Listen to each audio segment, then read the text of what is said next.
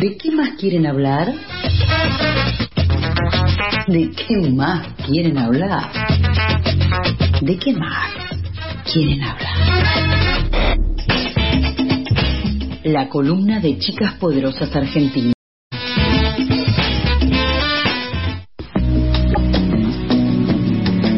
Y ahora sí, queremos charlar, queremos hablar. Y para eso, como anuncié al principio, Majo también fue una de las personas que nos abandonó, pero tiene responsabilidad afectiva y trajo a nuestra queridísima Sabina. ¿Cómo estás, Sabina? ¿Todo bien? Hola, todo bien, muy buenos días. Qué lindo recibimiento siempre acá. Y porque acá te tratamos de la mejor manera, siempre.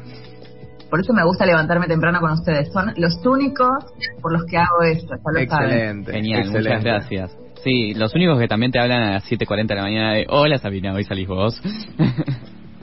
Totalmente, totalmente. Acá hay una responsabilidad afectiva de todos lados. Exacto. ¿De qué vamos a charlar hoy, Sabina? Hoy vamos a hablar de lo que no se habla, justamente. Tuki. De comunicación no verbal. Ah, me encanta.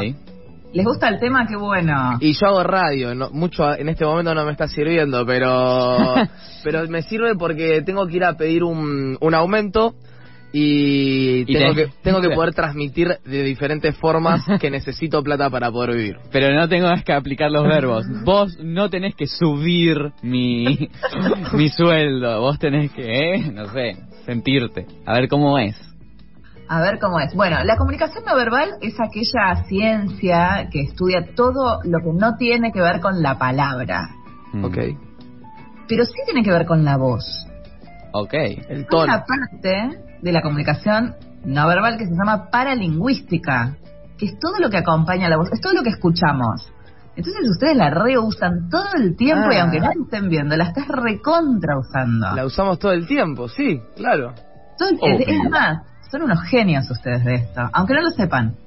Bien. O sea, hoy se van con esta perlita. Me ¿Por voy. qué? Porque, por ejemplo, eh, a través de la voz pueden comunicar emociones. Siento que ahora voy a hacer todas las onomatopeyas posibles como para sentir todo lo que estoy comunicando y voy a cambiar todos los tonos posibles. Exacto, las onomatopeyas son parte de la paralingüística. Hay otra cosa que es parte de la paralingüística que la gente la usa un montón y no se da cuenta y es súper importante. ¿Sabes qué es? ¿Qué será? ¿Qué es? Es el... Silencio. Sí, ahí va. Bien. ¿Tienes en suspenso a algo? ¿Querés que te escuchen? Dale un espacio de silencio. Funciona, pero mirá, regla de oro.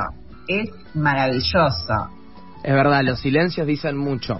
Sí, Y, hay- además captan la atención. hay que saber usarlos. Hay un problema en radio que a mí siempre cuando sale el silencio es como, ah, que no, que hay que llenarlo, pero, pero igual se entiende que es un repoder comunicativo también. Un pequeño silencio atrae la atención de todo el mundo. No vamos a dejar un bache, eso es otra cosa. Claro. Banco. un pequeño silencio. Señores, cuando ustedes quieran comunicarle algo importante a alguien, a sus amigos, a sus hijos, se callan un segundo y van a ver el efecto que eso tiene. Es maravilloso. Sí, es, es como en las discusiones cuando, bueno, en un momento ya uno se cayó y el otro se da cuenta y entró a hablar solo, es un problema. Es Sí, además siento que el, el silencio rompe como ese ciclo que va teniendo la conversación de unida y vuelta en el cual en la vorágine de las palabras uno capaz empieza a dejar de escuchar lo que está diciendo el otro, entonces cuando tux te cortan ese esa ida y vuelta tan fluida, como que "Eh, ¿qué pasó? Y ahí arrancás es como que también toma impulso esa palabra. Sí, también sirve para pensar, ¿no? Porque nuestro cerebro está en, eh, escuchando el bla bla bla bla bla bla bla bla bla bla bla bla y ya se acostumbró. Así que ese corte es fundamental para que te escuchen. Después otra cosa, por ejemplo, que sirve un montón y hay que aprender a escuchar, es cuando hablamos con soplidos. ¿Creen que no? O con soplidos. A ver, yo les digo, eh, ayer salí y tuve una cita con alguien y ustedes me preguntan, ¿y cómo te fue, Sabi, en la cita? Y mi respuesta es, ah, Claro, Hmm. es una respuesta, ¿no? Es una respuesta. Y ahora si ustedes me dicen, che, ¿sabe cómo te fue? Y yo digo, Uh, no. No, no, no es por ahí, Sabi. No era por ahí. ya no vayas más. Simplemente fue aire. Sí. Sí. No hay palabras que di- y dicen un montón. Después decimos un montón también cuando empezamos a cambiar cosas de nuestra voz que no son a propósito, ¿sí? Porque ustedes que son profesionales de la voz hacen cosas con el tono, la velocidad, el volumen, que tiene un sentido, pero cuando ese sentido yo no lo sé y se me escapa inconsciente, me estás diciendo otra cosa. Ahí. Por ejemplo, A ver. me preguntas algo que a mí me gusta, de lo que quiero hablar, entonces yo hablo en mi tono normal, en mi velocidad lenta, que es mi habitual, pero de repente me dijiste algo que no me gustó, entonces te empecé a contestar un poco más rápido. Bueno, no sé, esto, qué sé yo, no sé. Y, y sí, fuimos y nos volvimos, pero no pasó nada. Y, y no, no, no había mucha gente, ¿no? Ahí, Ajá. ese acelere de la velocidad de repente inconsciente te está hablando, por ejemplo, de un nerviosismo. Totalmente. Algo un poquito nada que ver, o sea, un poquito nada que ver es que yo, mi viejo, se daba cuenta cuando, cuando arrancaba yo a estudiar, que él me ayudaba a estudiar, que yo las Oh. cosas que no las sabía las escribía muchísimo más chico que las cosas que las sabía. y entonces, tipo, todo lo que no sabía estaba escrito con un- una letra mínima y todo lo que sabía era como, pum, deslumbrante, lo mostraba, sí, mirá cómo lo sé. A mí me pasaba, volviendo a la voz, que cuando discutía con mi vieja, para ir en el tema de familiares, eh, sí, se me entraba a escapar el agudo. Uh, a ver, el hablar agudo. rápido, siempre hablo rápido, pero puedo modularlo de cierta manera que suene más grave. Ahora, en un momento... eh, eh. Existe eso, existe eso. Yo tengo una amiga que con los padres habla todo modo tierno y agudo. Con los padres de todos, modo cuelga el Oh. celular y dice, "Oh, loco, qué qué rompebola la vieja." Pero cuando cuando le está hablando a ella es, "Ay, sí, mamucha, sí voy a ir, no sé qué, a las 7 estoy ahí." Es increíble el cambio de voz que tiene cuando está hablando con, con padres o con gente mayor que cuando está hablando con sus amigues o conocides. Imagínense la información que damos. O sea, escuchás a alguien hablando eh, con cierto tono y ya sabes con quién habla. Wow. Sí, totalmente. ¿No, no, no pasa cuando alguien está presumiendo que lo escuchás hablar y decís, dale, si vos no hablas así. Sí. ¿No? Está Sí. inconsciente. Sale, sale. Eso si aprendemos a escuchar. También, por ejemplo, hacemos una pregunta que incomoda a alguien y aparece la famosa carraspera. ¿No? Esto que, que no puedo tragar, que...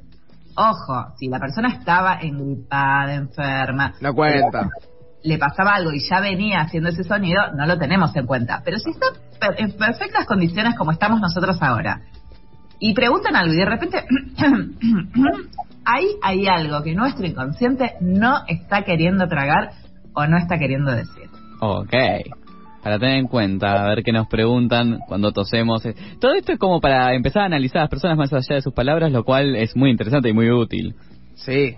Sobre todo la parte auditiva, porque estamos muy acostumbrados a través de la serie Light to Me y de otras eh, fuentes de información en las redes sociales a observar gestualidad, o sea, qué hace alguien con la cara, qué hace con las manos, ¿sí? hacia dónde van los pies. Hay un montón de, de mitos o realidades que podemos encontrar muy fácil, pero poco se habla de toda la información que da la voz. Sí. Si ustedes están en un espacio y cierran los ojos, pueden saber a qué distancia está la persona que les habla, si está cerca o está lejos, en qué punto cardinal está ubicado, si es un adulto, si es un niño, si es una mujer, si es un hombre, eh, y incluso dónde nació. Hasta el estado de salud. No es lo mismo que yo te hable como Carlitos, ¿sí? Hay un montón de información que tenemos y que la tenemos de forma inconsciente. Si la empezamos a concientizar, pueden hacer magia oyendo a las personas.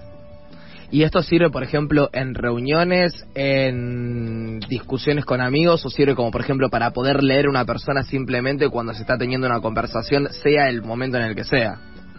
Sirve absolutamente para cualquier tipo de vinculación o de interacción humana. Siempre, como, como decimos en este programa, siempre vamos a sumar en pos de mejorar los vínculos y las interacciones. Entonces, si me doy cuenta mediante tu voz, porque de repente se te empezó a afinar demasiado y se corta, ¿sí? Cuando me das una respuesta, ¿no? Y aparecen esas cosas así que son muy incómodas. Yo sé que te está incomodando, voy a cambiar el tema, voy a hacer otro tipo de pregunta.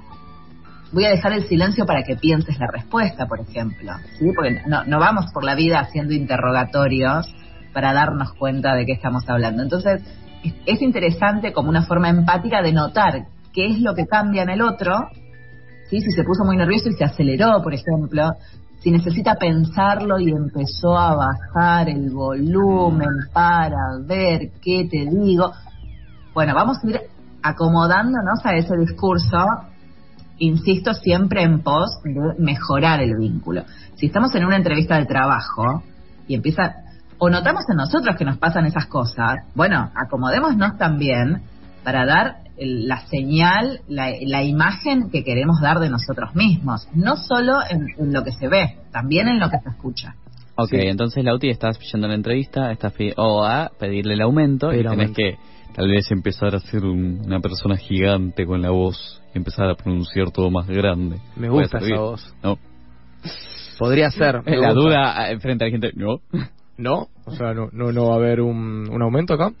Eh, a mí lo que me pasa eh, mucho, que me doy cuenta, eh, y que lo, lo, lo, lo, nudo, lo anudo con esto, es que yo cuando estoy nervioso, y más acá en la radio, que no puede haber silencios, o no puede haber tipo baches, arranco a hablar rapidísimo, doble tempo. Parece que me pusieron en, en la Red Bull y estoy... Eh, pidió justamente por eso, como que al no tener nada siento que tengo que decir más de lo que capaz realmente tendría que estar diciendo. Entonces, eh, se nota esto, ¿no? Como, como la aceleración se une con el estar nervioso, como el hablar despacio y acertado cuando uno está tranquilo.